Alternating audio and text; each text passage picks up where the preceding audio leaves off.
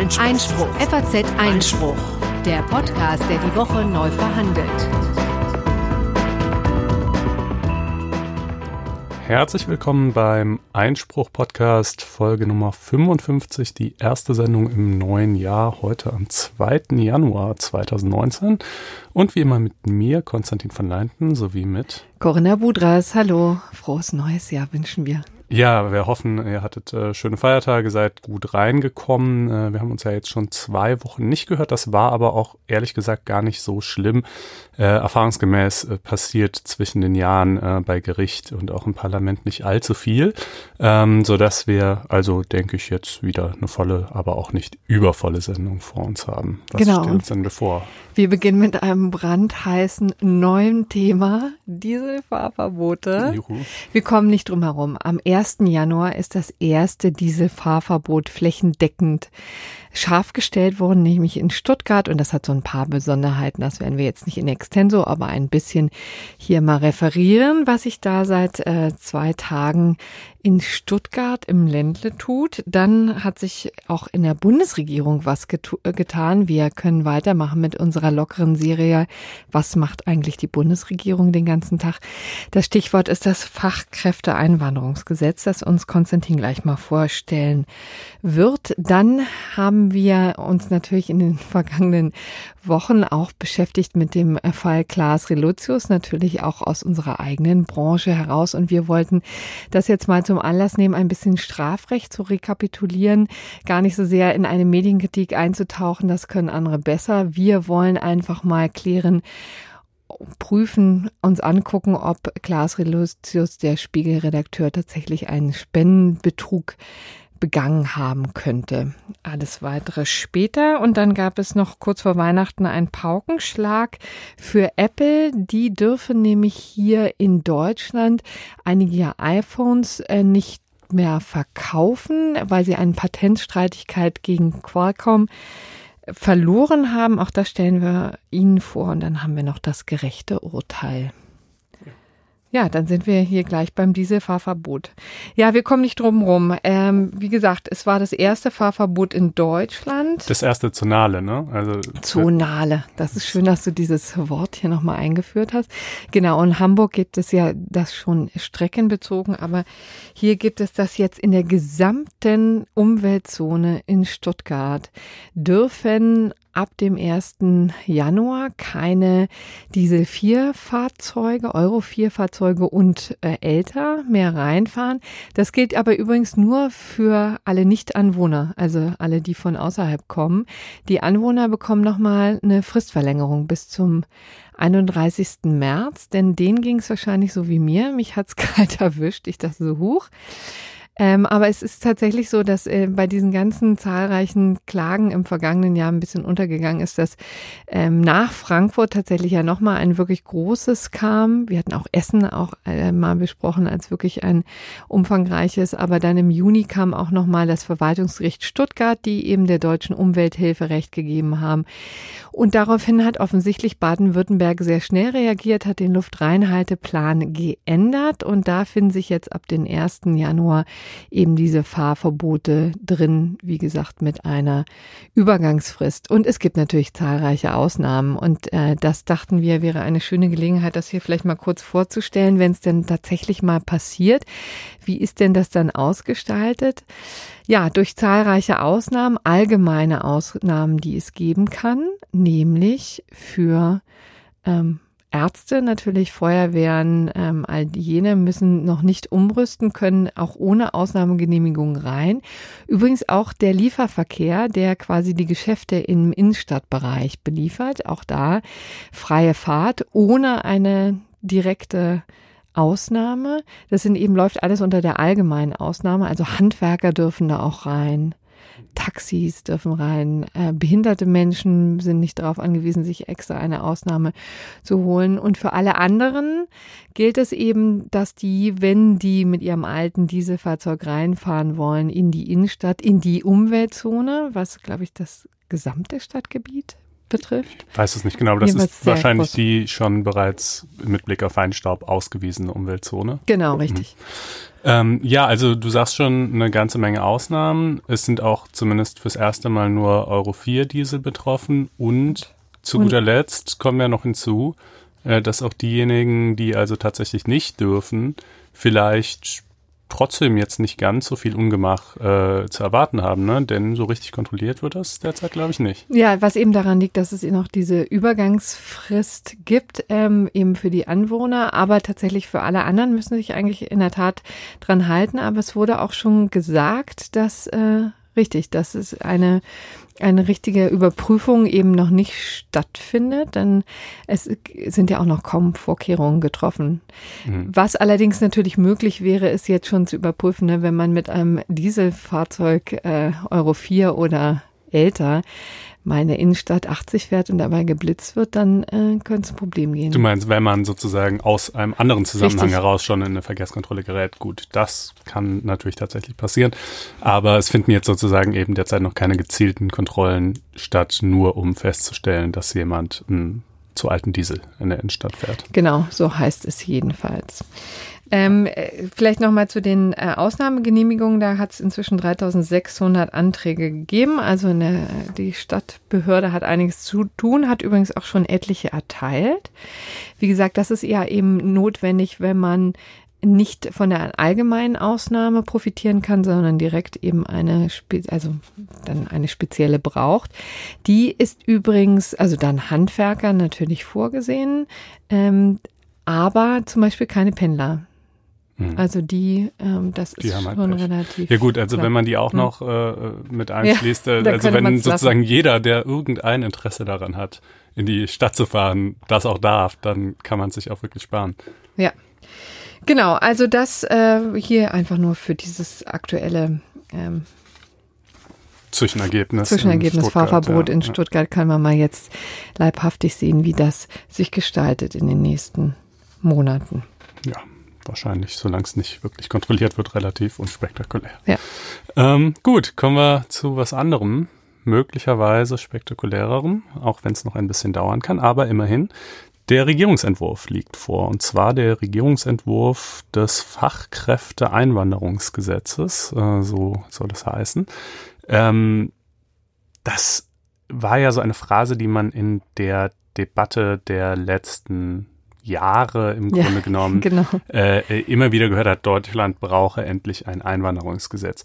Das könnte zu der irrigen Vorstellung führen, dass die Einwanderung von Fachkräften, die sogenannte Arbeitsmigration, bisher irgendwie eine überhaupt nicht geregelte Materie gewesen wäre. Das ist natürlich nicht so. Selbstverständlich gab es auch bisher schon Bestimmungen zu dieser Frage, aber äh, man hat es jetzt mal einheitlich in ein Gesetz Paket gegossen und man hat vor allen Dingen eine ganze Menge, ja, entbürokratisiert, liberalisiert, äh, geändert. Äh, insgesamt kann man jedenfalls mal sagen, wenn dieses, wenn dieser Regierungsentwurf äh, so beschlossen werden sollte im Bundestag, Klammer auf, da können sich natürlich immer auch noch Änderungen ergeben im Gesetzgebungsprozess, Klammer zu, dann wird er jedenfalls insgesamt mal die Möglichkeiten, ähm, nach Deutschland zu kommen, um hier eine Arbeit aufzunehmen, deutlich erweitern. Also außerhalb des EU genau. Landes. Ähm. Richtig. Also für, für EU-Bürger ist es ja, gilt ja sowieso Freizügigkeit, äh, Arbeitnehmerfreizügigkeit auch. Das heißt, die haben ohnehin keine großen Schwierigkeiten, äh, hier hinzukommen, um hier eine Arbeit aufzunehmen, aber eben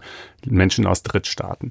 Und ähm, das ist natürlich, sagen wir mal, trifft in eine politisch turbulente Zeit. Ja, einerseits ähm, gibt es ja nun viele, denen irgendwie das ganze Thema Migration sowieso zu weit geht. Auf der anderen Seite gibt es aber eben nun mal auch einen eklatanten Fachkräftemangel, der von der Wirtschaft regelmäßig äh, bemängelt wird und die eben sagen, ähm, wir brauchen wirklich dringend äh, neue Leute hier im Land. Ähm, die deutsche Gesellschaft überaltert und wir kriegen tausend Stellen nicht vernünftig besetzt. Und äh, also die Wirtschaft insbesondere hat hier auch sehr auf eine Liberalisierung gedrungen.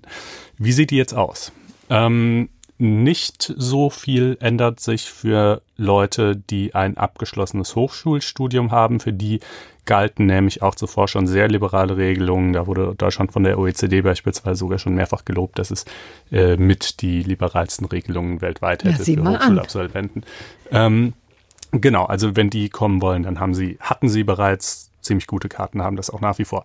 Ähm, für Leute ohne Hochschulstudium, aber mit Berufsausbildung und Arbeitsplatzangebot galt früher, dass sie nur kommen konnten, wenn eine sogenannte Vorrangprüfung ergab, dass man diesen konkreten Arbeitsplatz, um den es geht, nicht auch mit einem deutschen Bewerber hätte besetzen können. Da sollte natürlich sozusagen die nationale Bevölkerung davor, ja, also deren Interessen waren, dass eben nach Möglichkeit erstmal der Platz mit einem, mit einem Deutschen oder mit einem Inländer besetzt wird. Ähm, aber das klingt ja vielleicht auch irgendwie wie eine nachvollziehbare Erwägung, aber diese Vorrangprüfung hat sich einfach in der Praxis als viel zu umständlich, äh, bürokratisch, aufwendig, zeiterfordernd. Die wurde von der Bundesagentur für Arbeit vorgenommen, ne? oder wie war das? Ja, zusammen mit der Ausländerbehörde meine ich jedenfalls. Das will ich aber ehrlich gesagt gerade nicht beschwören. Und der Witz bei der Vorrangprüfung ist ja jedenfalls, als Arbeitgeber, der ich beabsichtige, jemandem eine Stelle in meinem Betrieb zu geben, habe ich ja, wenn man so will, meine eigene Vorrangprüfung schon durchgeführt. Denn im Normalfall, wenn ich irgendeine Stelle ausschreibe und da bewerben sich fünf Leute aus Deutschland und einer aus Ghana drauf, ähm, sage ich mal, schon einfach aufgrund von Praktikabilitätserwägungen, wie zum Beispiel, können die mal für ein Vorstellungsgespräch vorbeifahren und ähnliches, würde ich ja vermutlich die deutschen Bewerber schon durchaus in Betracht ziehen. Ja, also und wenn ich mich dann für den aus Ghana entscheide, dann werde ich wahrscheinlich schon irgendwie meine Gründe gehabt haben, sagen wir mal so. Also zumindest eine, eine, wenn du so willst, informelle Vorrangprüfung ähm, äh, gibt es ja ohnehin. Ähm, und äh, ja, das ist dann in Zukunft eben auch die einzige, die es geben wird, denn die ähm, diese gesetzlich verpflichtende Vorrangprüfung auf die auch bisher schon in, in etlichen Konstellationen verzichtet werden konnte, entfällt jetzt komplett.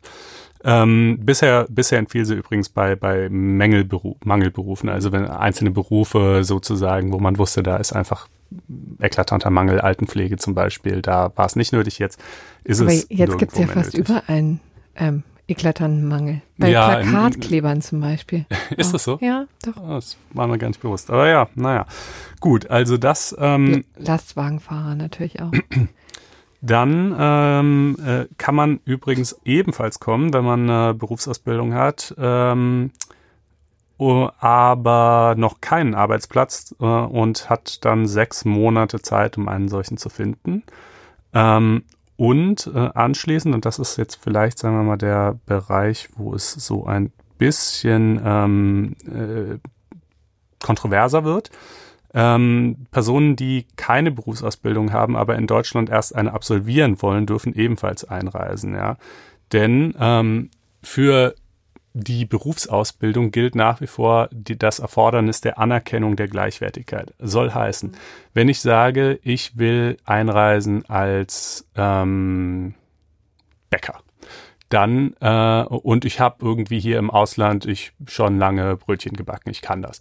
Ähm, aber im Ausland, in dem Land, aus dem ich stamme, gibt es vielleicht keinen offiziellen Lehrberuf Bäcker, so wie es das in Deutschland gibt. Das ist einfach, Leute machen das einfach, lernen das, können das irgendwie möglicherweise auch besser oder schlechter, aber es gibt halt keinen, keinen äh, Meisterbrief, der mir verliehen werden könnte oder ähnliches, ja.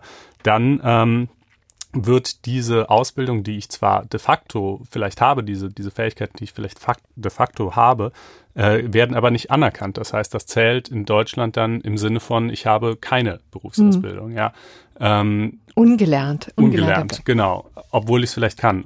Allerdings natürlich auch dann, wenn ich einfach tatsächlich nichts kann. Ja, also ähm, in beiden Fällen jedenfalls. Ähm, äh, und das ist einfach das Problem, ne, dass das deutsche Berufsausbildungswesen sehr fein ausdifferenziert. Es gibt wahnsinnig viele Ausbildungsberufe. Das ist alles ähm, über sehr, wie soll man das sagen, fein verbrieft, ja. Äh, und in, im Ausland halt oftmals nicht Leute gehen einfach Berufen nach, ist so ein bisschen Learning by Doing und äh, deshalb kann man halt oft diese Qualifikation, die sie möglicherweise haben, nicht anerkennen. Deshalb dürfen sie aber umgekehrt nach Deutschland kommen, auch um hier erstmal eine Ausbildung zu absolvieren, ähm, sofern sie eben noch keine anerkennungsfähige Ausbildung haben. Ähm, und, und das ist jetzt natürlich der Bereich, wo man dann wirklich, ja, sagen wir mal, sich auch Sorgen vor Missbrauch machen könnte. Man muss noch nicht mal unbedingt einen Ausbildungsplatz haben, um einreisen zu können, sondern man kann auch einreisen. Das ist ja, wenn du jetzt so willst, auf der Qualifikationsleiter die niedrigste Stufe. Ja, also weder habe ich ein Jobangebot, noch habe ich eine Ausbildung, jedenfalls keine, die hier anerkannt wird, noch habe ich hier auch nur einen Ausbildungsplatz, der mir bewilligt worden wäre, äh, sondern ich komme erstmal nur ins Land, um mir hier einen Ausbildungsplatz zu suchen. Also ähm, jetzt, wenn man es jetzt mal ganz hart volkswirtschaftlich kalkulatorisch äh, ausspricht, in dem Moment habe ich natürlich dem Land nicht so wahnsinnig viel zu bieten, ja. Ähm, und natürlich könnte man sich vorstellen, dass das auch genutzt werden könnte, als Weg, um beispielsweise so erstmal nach Deutschland zu kommen und dann vielleicht einen Asylantrag zu stellen mhm. ähm, oder ähnliches. Und dann, naja, man kennt das ja, wenn die Leute erstmal im Land sind, ist es natürlich deutlich schwerer, sie wieder rauszukriegen, als sie gar nicht erst reinzulassen. Ähm, diese Befürchtungen gibt es. Das ist deshalb auch ein Punkt, der eben teilweise kritisiert wird. Ist das unter diesem berühmten Schlagwort des Spurwechsels? Ja, das, was ich jetzt gerade beschrieben habe, zum Spurwechsel komme ich gleich. Das, was ich gerade beschrieben habe, wäre quasi der umgekehrte Spurwechsel. Also Spurwechsel so. meint ja eigentlich, ich bin als Asylbewerber ins Land gekommen, mein Asylantrag wird nicht angenommen. Zwischenzeitlich lebe ich hier aber schon, habe eine Arbeit aufgenommen und jetzt hm. könnte ich doch quasi, mein Gott, jetzt bin ich halt hier, äh, und gehe diesem Job nach und so weiter, kann ich dann nicht Zahle quasi Steuern. in die Arbeitsmigration genau. wechseln. Und äh, was ich gerade skizziert habe, wäre quasi die Gefahr eines umgekehrten Spurwechsels, nämlich ich komme als Arbeitsmigrant oder zunächst mal zu Ausbildungszwecken, äh, um dann natürlich anschließend eine Arbeit auch aufzunehmen, ins Land äh, und wechsle dann umgekehrt in die Asylspur, ja. Und klar, also man muss sagen, ausschließen kann man dieses Risiko jedenfalls mal nicht vollständig. Ähm, es Gesetz versucht an verschiedenen ähm, Stellen äh, die, äh, das Risiko einzuschränken, beispielsweise, dass man auch für diese Ausbildungsplatzsuche schon ordentliche Deutschkenntnisse benötigt. Die hat jetzt natürlich auch erstmal nicht jeder. Ähm, ist denn da ein bestimmter Schulabschluss eigentlich gefordert dafür? Ähm, bin ich nicht ganz sicher, ehrlich gesagt. Äh, auch da hast du natürlich wieder das Gleichwertigkeits- und Anerkennungsproblem äh, jedenfalls, aber das äh, weiß ich nicht genau. Ähm, also das ist ein Punkt, sage ich mal, den man zumindest im Blick wird behalten müssen. Ähm, äh, und ja, dann zum Stichwort nochmal, also dem, zu dem, was eigentlich als Spurwechsel bezeichnet wird, äh, nämlich eben Asylbewerber, abgelehnte Asylbewerber, die aber inzwischen hier in Lohn und Brot stehen, wo man sich fragen kann, mein Gott, wenn wir doch einerseits Leute aus dem Ausland als äh, Fachkräfte hier haben, hier reinholen wollen und andererseits ist jemand zwar nicht unter dieser Überschrift gekommen, aber jetzt ist er halt mal da und, und, und macht sich als solche nützlich, warum sollen wir ihn dann eigentlich wieder rausschmeißen? Das ist ja so die Überlegung beim Spurwechsel. Und ähm, tatsächlich, das ist ja auch irgendwie ein legitimer Gedanke, man hat sich, auf der anderen Seite war es natürlich eben die Sorge, das verstetigt noch weiter das Prinzip, dass wer hier irgendwie ankommt und einen Asylantrag stellt, am Ende nie wieder ausreisen muss, egal wie, weil irgendwas findet sich dann schon. Ja. Ähm, man hat sich jetzt auf einen Kompromiss geeinigt. Der sieht so aus, dass ähm, man bleiben darf, wenn man seit 18 Monaten eine Beschäftigung ausübt und seit mindestens einem Jahr hätte abgeschoben werden können, aber nicht wurde. Ähm, nicht von Sozialleistungen lebt, keine größeren Straftaten begeht und etwas Deutsch kann. Ähm, und um, also sich selber auch und, unterstützen kann, ne? Ja, ja. Genau. Und Personen, die ähm, künftig erst noch einreisen, äh, also quasi dann ab Gültigkeit des, des Gesetzes, das ja noch nicht in Kraft ist, ähm, müssen auch äh, dabei mitwirken, ihre Identität zu offenbaren, wenn sich rauskommt, wenn sich herausstellt, dass jemand seine Identität bewusst verschleiert hat, um die Abschiebung zu erschweren, dann kann er auch abgeschoben werden, trotz dieser, ähm, trotz dieser, äh, obwohl er dann möglicherweise eben schon seit 18 Monaten äh, irgendwo eine Stelle hat. Ähm, man muss sich, also ich habe da, ich habe darüber auch gesprochen mit äh, Daniel Thüm, Völkerrechtsprofessor, äh, der sich sehr viel mit dieser Migrationsthematik beschäftigt. Der sagt, ja, also das kann ja humanitär ähm, durchaus sinnvoll sein. Ähm, es kann im Einzelfall auch in Hinblick auf den deutschen Arbeitsmarkt sinnvoll sein. Man sollte sich da jetzt aber nicht unbedingt der Illusion hingeben, dass alle Leute, die auf diesem Weg bleiben dürfen, tatsächlich ähm, sehr viel zur Lösung des Fachkräftemangels unbedingt beitragen. Das sei eigentlich mehr eine Form des humanitären Bleiberechts.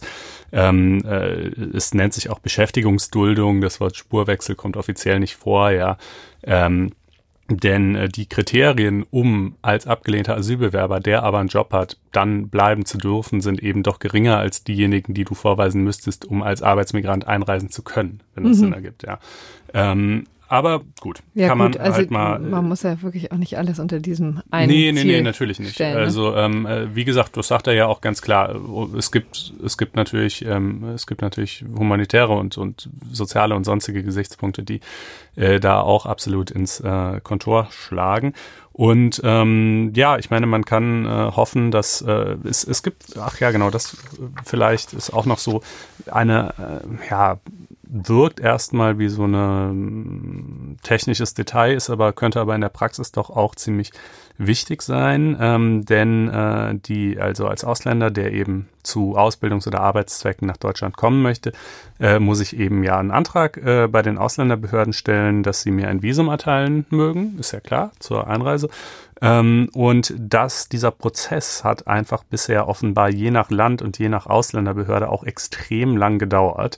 Also bis zu einem Jahr habe ich gelesen, was ja wirklich, ich meine, Wahnsinn ist, wenn mir ein Arbeitgeber eine Stelle zugesagt hat, dann hat er im Zweifelsfall aber keine Lust, so endlos lang zu warten, bis er diese Stelle tatsächlich mit mir besetzen kann.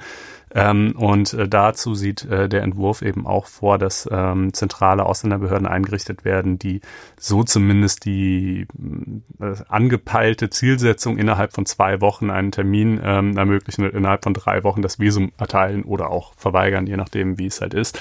Ähm, ob das tatsächlich so fix gehen wird, wird man sehen, aber ich glaube, das wäre es unter praktischen Gesichtspunkten äh, auch, ähm, auch ja, von einiger Bedeutung. Ja, also es tut sich was in diesem Bereich. Das ist doch mal erfreulich. Mal sehen, wie das jetzt den Gang eines jeden Gesetzes ja, genau. Also es, es, geht eben noch durch den Bundestag. Ne? Es ist ähm, einerseits letztlich ein Bekenntnis zu einer ohnehin schon seit vielen Jahren klaren Tatsache, nämlich dass Deutschland natürlich irgendwie ein Einwanderungsland ist.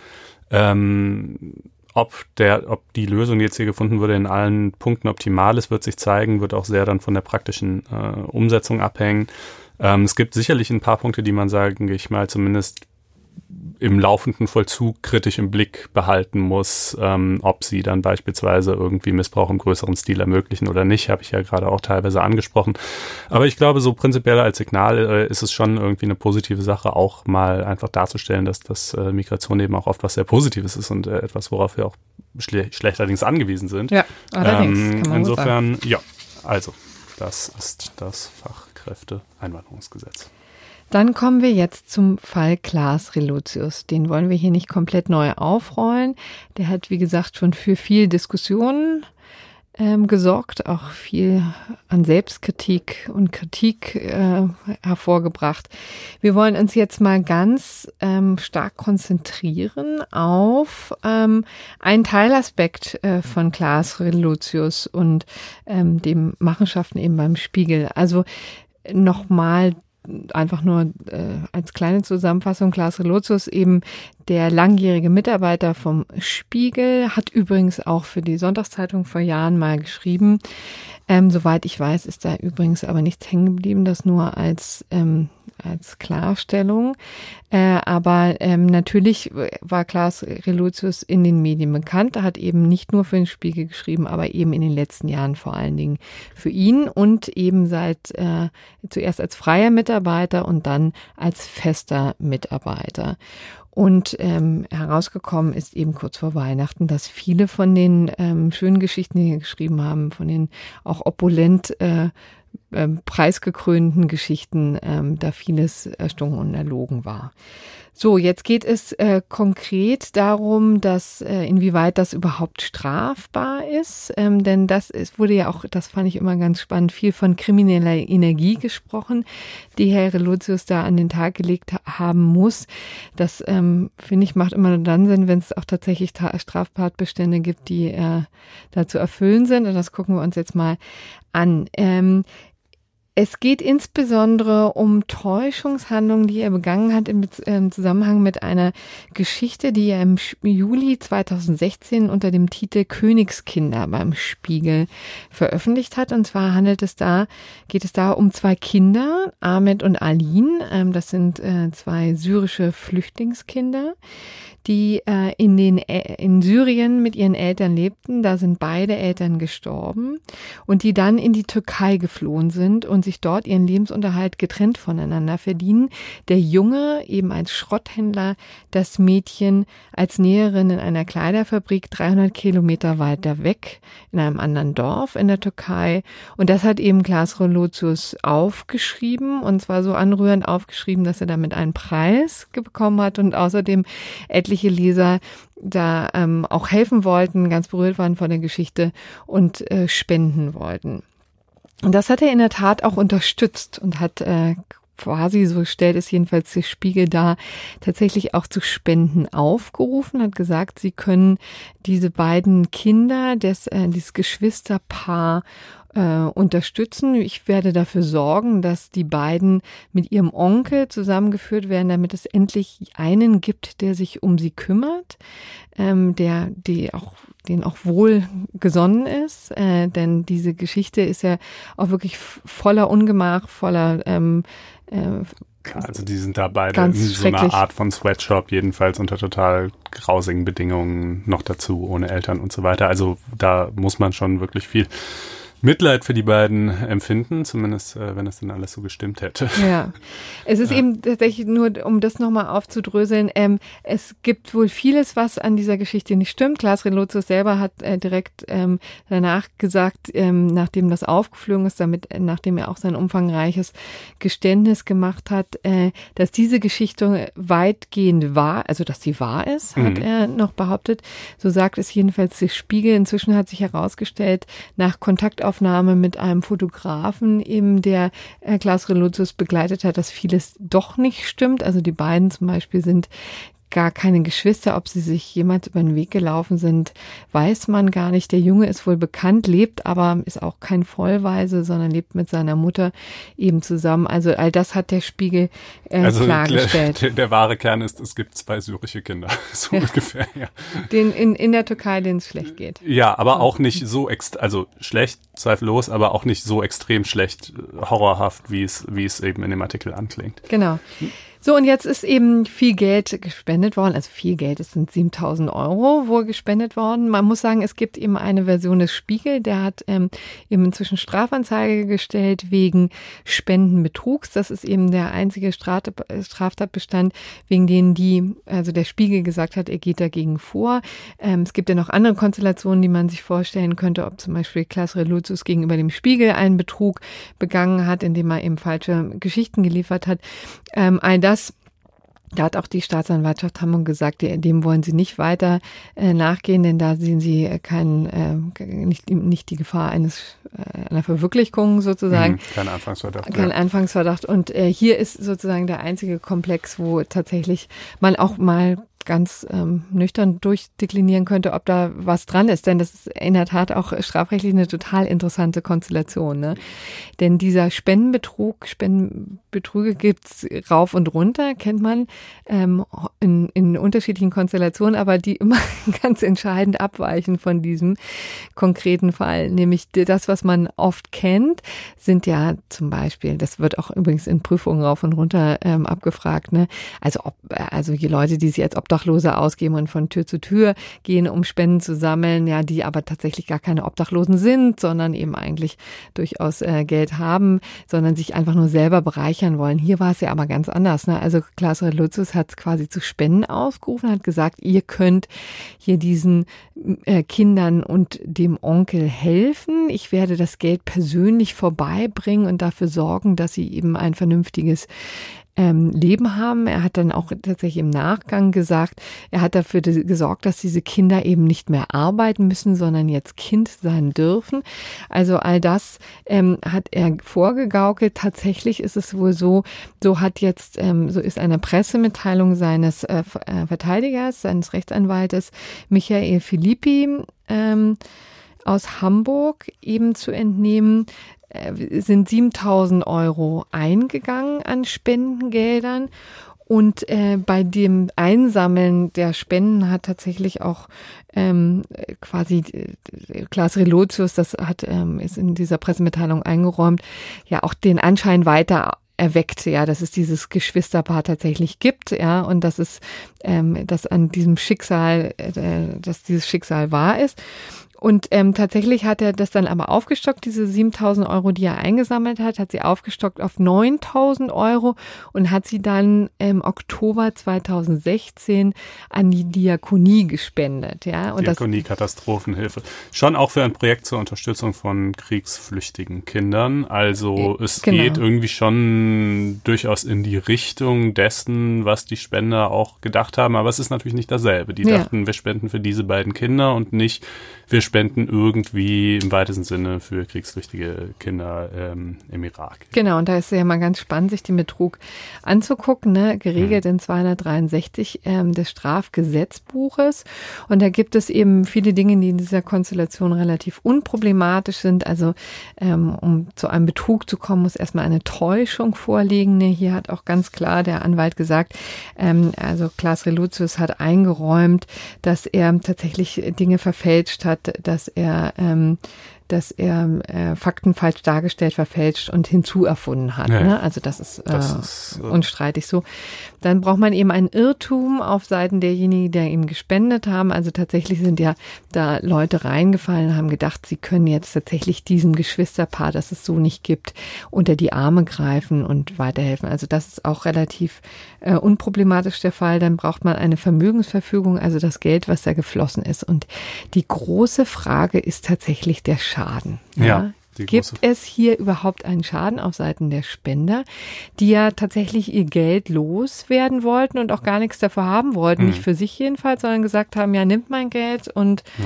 ähm, tut damit alles, was ihr tun könnt, um diesen Kindern zu helfen. Also die Frage ist hier, ist ein Schaden entstanden? Ja, das darum rankt sich eine wirklich ähm, ja ausufernde äh, juristische Debatte, wie der Schadensbegriff beim 263 äh, eigentlich äh, zu ermitteln sei. Denn äh, du sagst gerade schon, wenn man einfach nur ähm, quasi buchhalterisch eine Bilanz des Vermögens zieht, äh, dann muss man ja sagen, zu spenden, ähm, egal zu welchem Zweck und egal wie das Geld dann tatsächlich äh, verwendet wird, ist ja ähm, eine bewusste Selbstschädigung. Also ich gebe 1000 Euro Spendengeld weg, danach habe ich 1000 Euro weniger.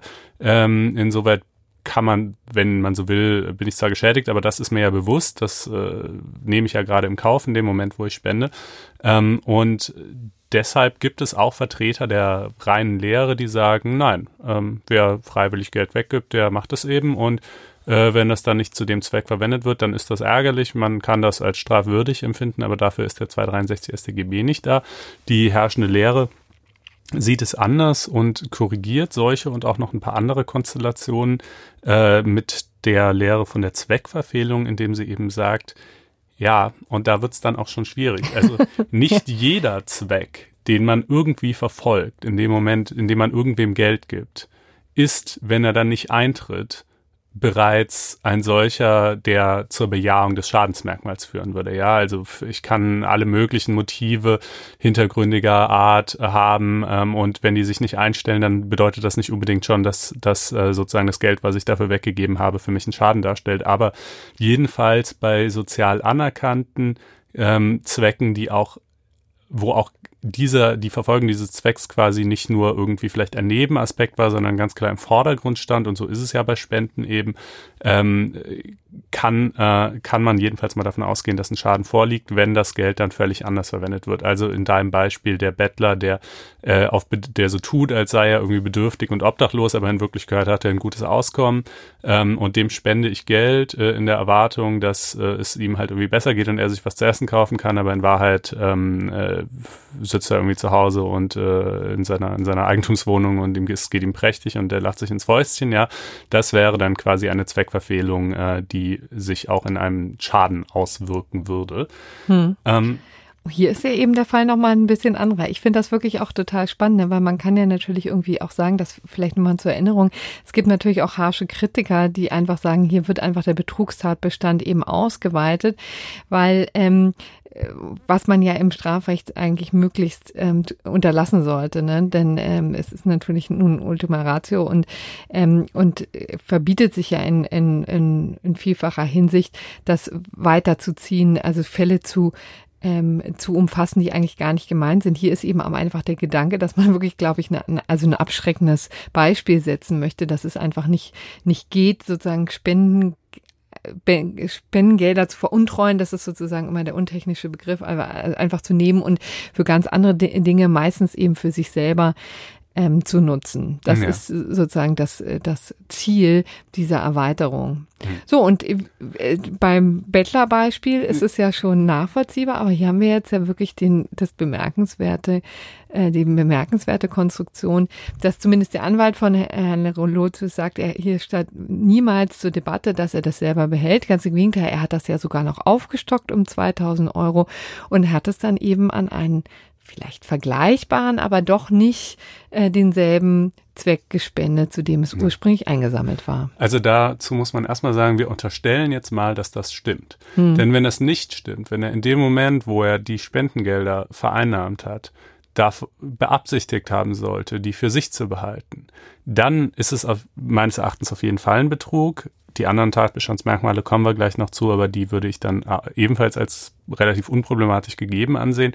Und dann würde es ihm auch nicht mehr helfen, dass er es sich später eben vielleicht dann doch wieder anders überlegt hat und die Sache dann eben an die Diakonie gespendet hat, sondern dann wäre der Tatbestand in dem Moment schon vollendet und die Tatsache, dass er dann irgendwann sich überlegt, ach, jetzt verwende ich das Geld aber doch irgendwie für einen guten Zweck, das könnte man dann in der Strafzumessung berücksichtigen, aber nicht äh, bei der Frage, ob der Betrug erstmal vollendet ist oder nicht.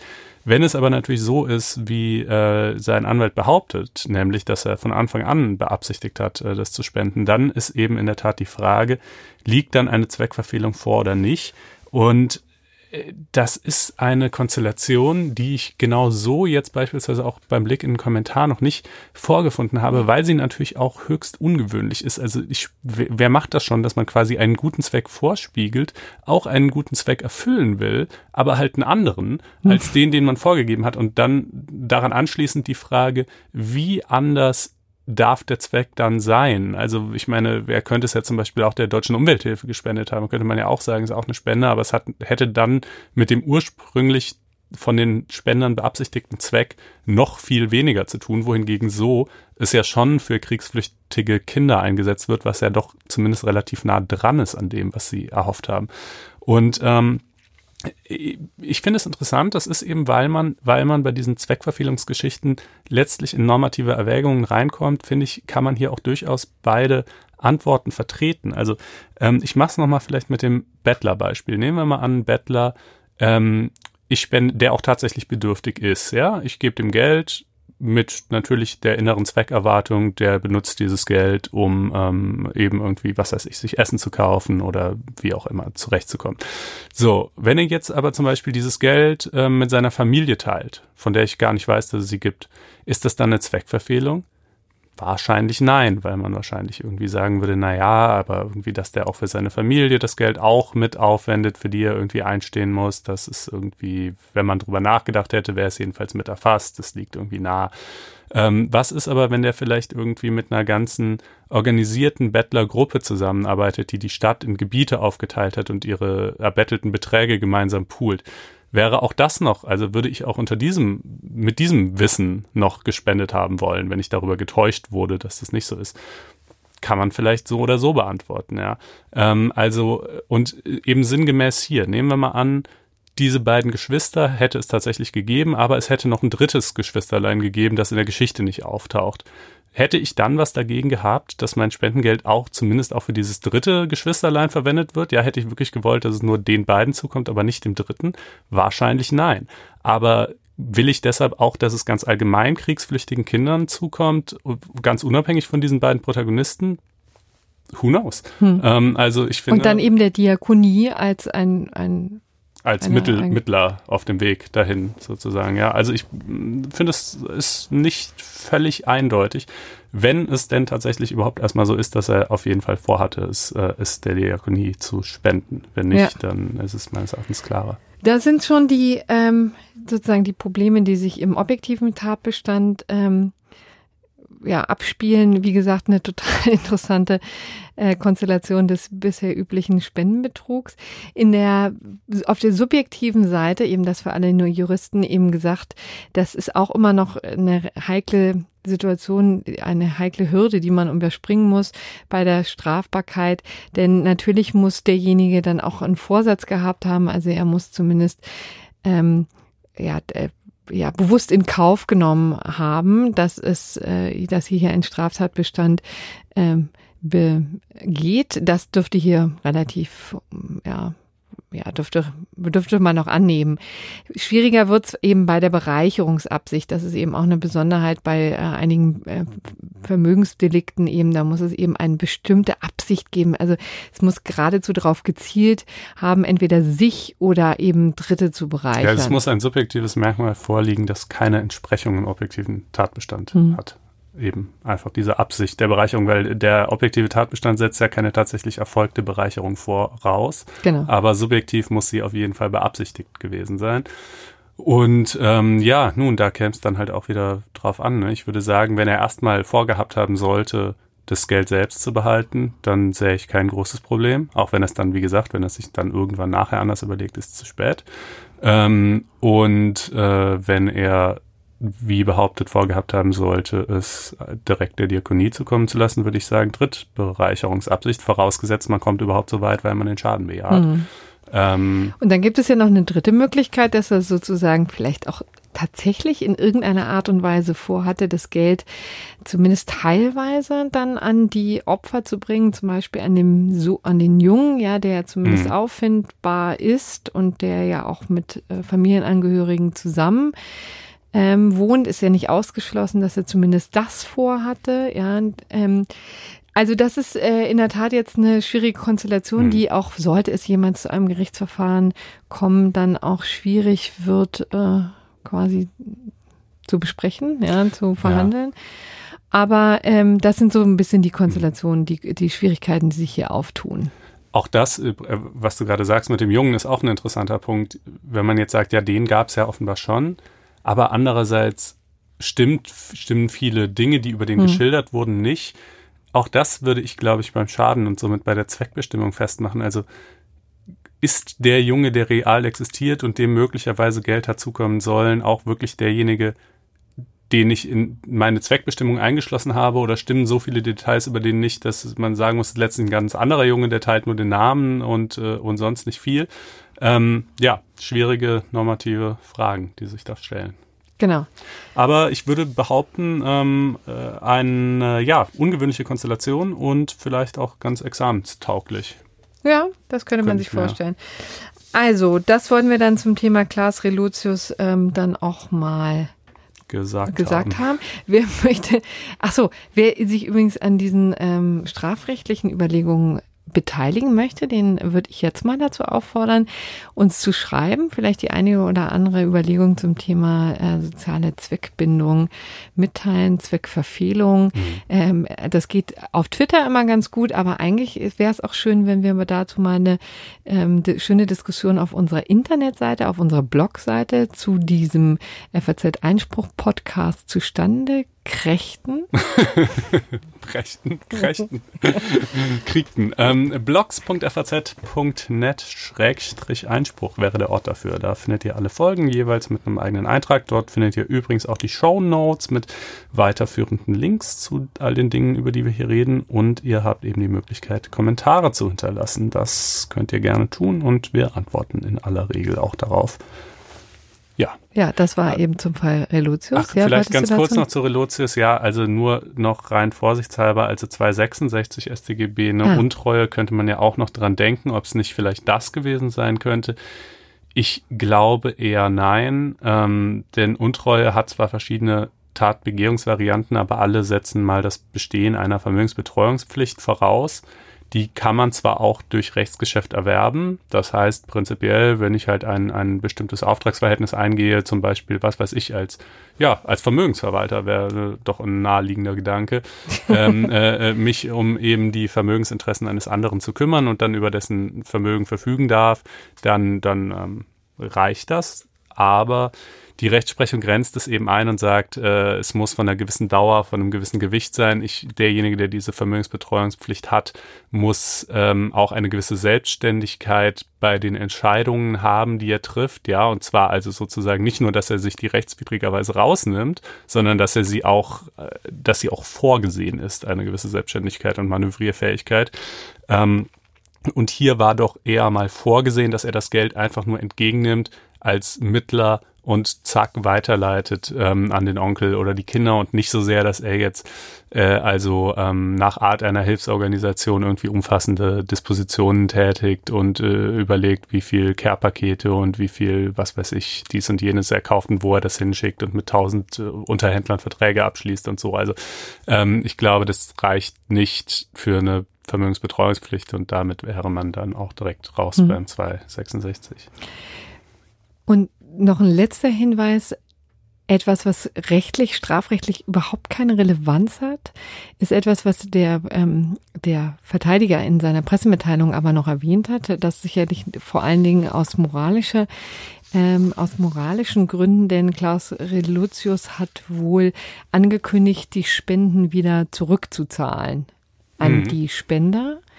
Ähm, ich meine, das Geld hat er natürlich überwiesen, also das hat er dann quasi aus seiner eigenen Tasche bezahlt, 9000 mhm. Euro. Ne? Das Geld geht dann eben zurück. Offensichtlich hat er zu einzelnen Spendern oder zu den Spender auch noch so viel Kontakt, dass äh, das problemlos nötig wäre. Das ändert jetzt an der möglichen Strafbarkeit nichts, aber, aber ist natürlich ein äh, Signal. Zumessung würde ja. das gegebenenfalls auch was ändern.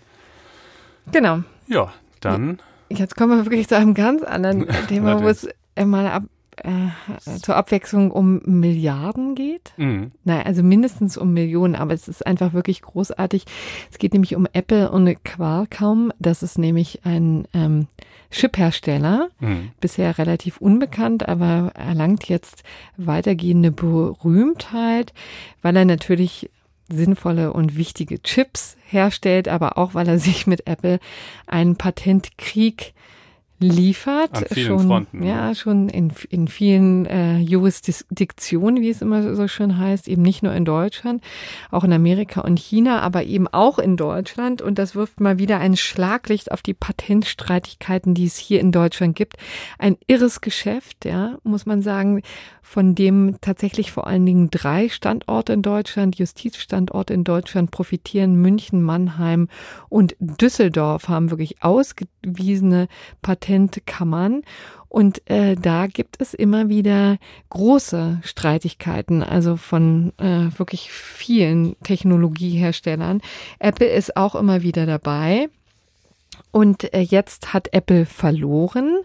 Das war kurz vor Weihnachten, hat das Landgericht München dem äh, Hersteller der iPhones untersagt, äh, verschiedene Modelle zu vertreiben in Deutschland. Das wäre das iPhone 7, 8, also jeweils auch in der Plus-Variante. 7, 7 Plus, 8, 8 Plus und dann das ähm, eine ältere Version, 10, ja. genau, äh, des iPhone X, denn damit verletze Apple Patente von Qualcomm.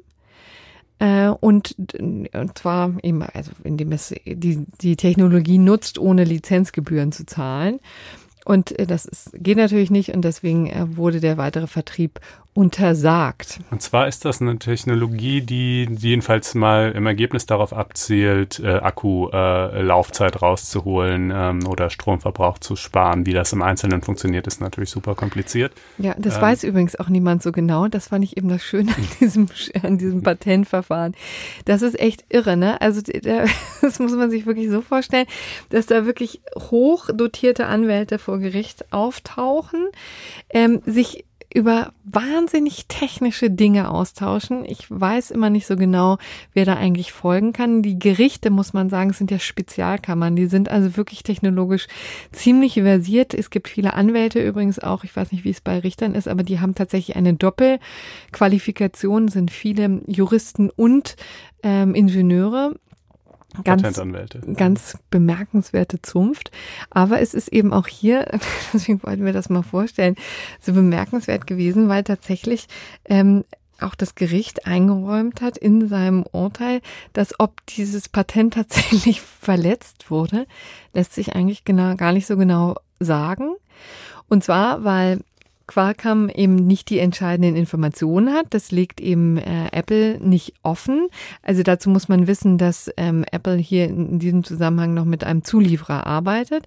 So, und da sind natürlich immer auch Geschäftsgeheimnisse betroffen. Und der Zulieferer behauptet eben, wir benutzen diese Technologie ohne, ähm, also in erweiterter Form. Also wir haben das eben über Software noch aufgepeppt, deswegen ähm, verletzen wir hier keine Patente. Ähm, aber letztendlich, ob das so ist, ist, konnte vor dem Gericht gar nicht geklärt werden, weil eben äh, die Geschäftsgeheimnisse nicht, nicht offengelegt werden müssen. ja. ja. Und ähm, also das hat wirklich auch das Gericht relativ schön nochmal ähm, auseinanderdezidiert, auch für den nicht juristischen ähm, Teil der Bevölkerung, warum das sozusagen äh, so ist, dass dann ähm, hier auch im Gegensatz zum Strafverfahren eben keine Ausforschung betrieben werden darf. Ne? Also es wird nur ganz eingeschränkt überhaupt Beweis erhoben. Ansonsten gilt eben das Prinzip, dass die, dass die Parteien darlegen und dann sozusagen in ihre widerstreitenden Interesse ähm, aufzeigen. Und wenn man es nicht klären kann, dann ähm, gewinnt in diesem Fall Qualcomm, die das eben ja, also die haben halt jedenfalls mal vorgetragen, genau. ne, dass offensichtlich dieser Energieeinspareffekt irgendwie stattfindet und sie sagen, das ist eigentlich nur möglich, indem die unser Patent genau. benutzen. Genau. Apple sagt, nein, nein, wir benutzen, wir haben, wir erzielen zwar vielleicht irgendwie diesen Einspareffekt, aber eben nicht, indem wir euer Patent benutzen, sondern mit irgendeiner anderen Lösung, die wir gefunden haben, beziehungsweise die unser Zulieferer gefunden hat. Ja. Wie die genau funktioniert, diese andere Lösung, das können wir euch aber nicht sagen ja. und auch in diesem Verfahren nicht offenbaren, weil das ein Geschäftsgeheimnis unseres Zulieferers ist. Und dann sagt das Gericht, naja gut, aber Qualcomm hat ja sozusagen alles vorgetragen, was es irgendwie konnte. Ähm, mehr ist ihm nicht möglich. Apple wäre, ja, mehr möglicher, zumindest eher möglich. Also jedenfalls läge es natürlich eher bei Ihnen, das mit Ihrem Zulieferer zu klären und dann im Verfahren irgendwie offenzulegen, wie es denn sonst funktioniert. Ähm, da Sie das nicht tun, ähm, unterliegen Sie. Genau, so, das, so ist der Mechanismus. Ist ganz hübsch, das ja. mal so darzulegen. Und dann kommt eben noch was unten oben drauf.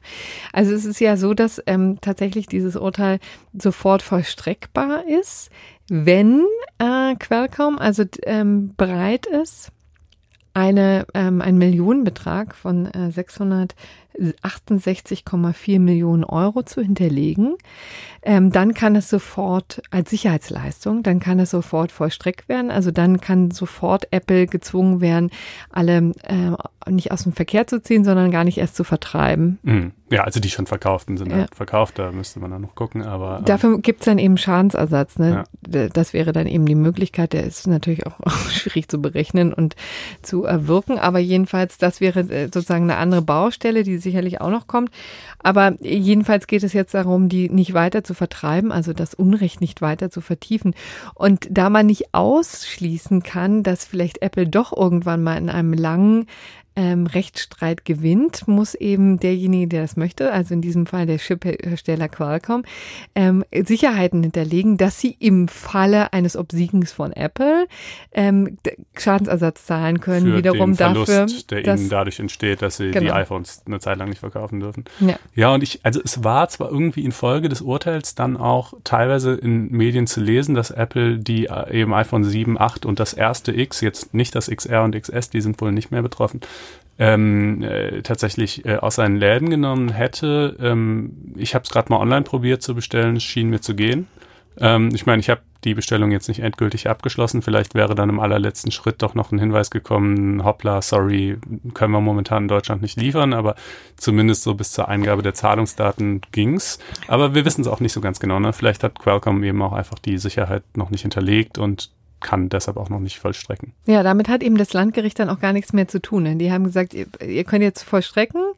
Ja, also sofort vollstrecken, wenn ihr wollt. Dafür müsst ihr das hinterlegen und ob ihr das macht, ja, die mhm. Sicherheit, ob ihr die überhaupt zusammenkratzen könnt. 668 Millionen Cash sind ja nun auch, haben, muss man ja. auch erstmal haben, die man irgendwo parken kann. Ähm, das ist sozusagen nicht mehr ähm, Sache des Landgerichtes. Jetzt kann natürlich die ganze Sache, äh, kann natürlich noch angefochten werden, das ist klar. Ne? Also eine endgültige Entscheidung ist nicht, aber jedenfalls kurz vor Weihnachten äh, die ziemlich überraschende Nachricht. Also Apple darf einige seiner iPhones hier in Deutschland nicht mehr vertreiben. Und das eben als Ausfluss eines wirklich sehr umfangreichen ähm, Patentstreits. Wie gesagt, es sind noch etliche Verfahren anhängig. Es sind unfassbare Gelder, die da versenkt werden im Streit zwischen diesen Telefonen und Handy- und Technologiegiganten. Das finde ich immer wieder bemerkenswert. Ja. So, also das dazu. Ja, und dann sind wir auch schon fast am Ende, ne? Und damit, äh, wie steht's zum Schluss beim gerechten Urteil? Äh, das greift etwas auf, äh, worüber wir in Folge 53 äh, schon gesprochen haben. Da hatten wir nämlich berichtet, dass ähm, die Open Knowledge Foundation das Bundesgesetzblatt ähm, kostenlos ins Internet gestellt hat. Äh, das Bundesgesetzblatt, darin müssen alle neuen Gesetze ähm, äh, erscheinen und verkündet werden und äh, auch dann treten sie gemäß Artikel 82 des Grundgesetzes erst in Kraft. Ähm, das Bundesgesetzblatt online, also quasi die, die online durch abrufbare Variante dessen, ähm, wurde bisher vom Dumont Verlag verwaltet, also von einem privaten äh, Verlag, der hatte den Auftrag bekommen, ähm, sich, äh, sich äh, darum zu kümmern quasi. Da konnte man als einfacher Bürger auch in der Tat hingehen und eben die einzelnen Veröffentlichungen abrufen, aber man konnte äh, das nicht durchsuchen, man konnte die Sachen teilweise nicht ausdrucken und so weiter. Wenn man da also einen Zugang mit voller Funktionalität haben wollte, dann musste man ein Abo abschließen, das kostete Geld. Ähm, da hat die Open Knowledge Foundation eben gesagt, das geht ja wohl gar nicht. Gesetze gehen uns doch schließlich alle an. Wir äh, stellen es jetzt kostenlos online. Ob das alles so rechtlich zulässig war, ist ein bisschen, bisschen streitig. Wie gesagt, das haben wir detailliert in Folge 53 besprochen. Aber ähm, es könnte auch sein, dass sie damit quasi etwas äh, angestoßen haben, was sich jetzt verselbstständigt. Äh, denn ähm, die noch Bundesjustizministerin Katharina Barley hat äh, der, äh, dem Kollegen Hendrik Wiedewild äh, gesagt, dass Gesetze und Verordnungen künftig uneingeschränkt digital veröffentlicht werden sollen. Also das heißt, ähm, das Bundesjustizministerium will quasi die Zuständigkeit für die Veröffentlichung des Bundesgesetzblatts online wieder originär an sich ziehen und insbesondere will es dann eben auch jedermann einen voll funktionalen Zugang gewähren, der das dann haben möchte, also inklusive der Möglichkeit, das zu durchsuchen, Sachen auszudrucken, zu kopieren und äh, was man eben üblicherweise sonst noch so von einer digitalen Datenbank erwarten würde. Ähm, das sagen wir mal, es drängt sich schon äh, die, der Verdacht auf, dass das äh, durchaus zusammenhängt mit der Aktion der Open Knowledge Foundation. Jedenfalls hat hm. sie das dann irgendwie ein, zwei Wochen später gesagt. Bis das tatsächlich passiert, ne, also äh, muss natürlich noch, äh, müssen noch einige Dinge vorweg geschehen. Ja, also zunächst mal muss man den Vertrag, es wird ja irgendwie einen Vertrag mit dem Dumont Verlag geben. Äh, ich weiß nicht, was für Laufzeiten der vorsieht, äh, was für Kündigungsmöglichkeiten. Irgendwie wird sich das Bundesjustizministerium halt erstmal davon lösen müssen. Ähm, äh, ja, in der Tat, es sind längere Kündigungsfristen, glaube ich, ne, die die da haben. Aber wahrscheinlich. Gut. Also äh, im Jahr im Januar 2022 heißt es jedenfalls in dem Bericht. Ähm, äh, soll das erste Gesetz elektronisch verkündet werden. Na, das ist doch toll. Das ist doch toll. ein sch ja. schöner Vorsatz fürs Jahr 2022. Ja, aber dann, wenn das denn tatsächlich es so kommt, es geht voran äh, in Deutschland. Ja was gebracht. Genau. Ja, ist natürlich irgendwie alles ein bisschen vorsintflutlich, dass äh, so eine relativ triviale Angelegenheit ähm, äh, irgendwie, irgendwie Gesetze online, unmittelbar online zu veröffentlichen, so lange dauert. Ich glaube auch, dass man das überhaupt einem privaten Verlag überlassen hat. Das war jetzt gar nicht unbedingt, um diesem Verlag riesige Einnahmen zu bescheren, sondern eher hieß es, glaube ich, weil das Ministerium einfach froh war, über jeden Digitalisierungskrams, den es nicht selber handeln musste und und äh, private Akteure können sowas halt mitunter besser und schneller und äh, deshalb hat man es halt ausgelagert, aber dann hat der Dumont Verlag sich natürlich gedacht, na dann können wir auch ein bisschen daran verdienen, ähm, ist ja auch nachvollziehbar ist aus deren Sicht. Ähm, aber nun, das soll sich also äh, in Zukunft alles ändern und das scheint uns doch sehr gerecht zu sein. Ja, jetzt sind wir weit unter einer Stunde geblieben, irgendwie ein bisschen verquatscht. Aber ähm, danken für die Aufmerksamkeit. Zeit, hoffen auf äh, ja, Feedback. Ja, regen natürlich dringend an. Äh, das wäre ja übrigens auch direkt mal ein guter Vorsatz äh, fürs neue Jahr, den ihr äh, alle fassen könntet, euch ein Einspruch-Abo zu bestellen. Äh, mhm. Und zwar, indem ihr auf faz.net-einspruch testen geht. Ein Wort, alles zusammengeschrieben. Dort könnt ihr ein vierwöchiges kostenloses Probeabo bestellen. Wenn es euch nicht gefällt, dann könnt ihr es wieder abbestellen und auch nichts bezahlen. Aber glaubt mir, es wird euch gefallen. Ähm, in diesem Sinne, ähm, ja, würde uns sehr freuen, wenn ihr das tätet und uns weiterempfehlt und treu bleibt. Macht's gut. Ja, noch eine schöne Restwoche. Bis nächste Woche. Bis Ach, dann bin ich übrigens weg im Urlaub. Ja, ja, aber wir nehmen trotzdem auf. Markus Jung springt ein. Genau, ich bin, das ist übrigens eine ganz tolle ähm, äh, Situation, in der ich gerade bin. Ich bin nämlich zwischen den Ferien. Ach, du warst, du warst zwischen den Jahren weg und jetzt bist du da und dann wieder, oh, dein Leben will ich haben. Ja, ne? also gut. Wir hören uns dann nächste Woche und Corinna ist dann übernächste wieder da. Bis dann. Macht's tschüss. Gut, bis dann. Ciao, ciao.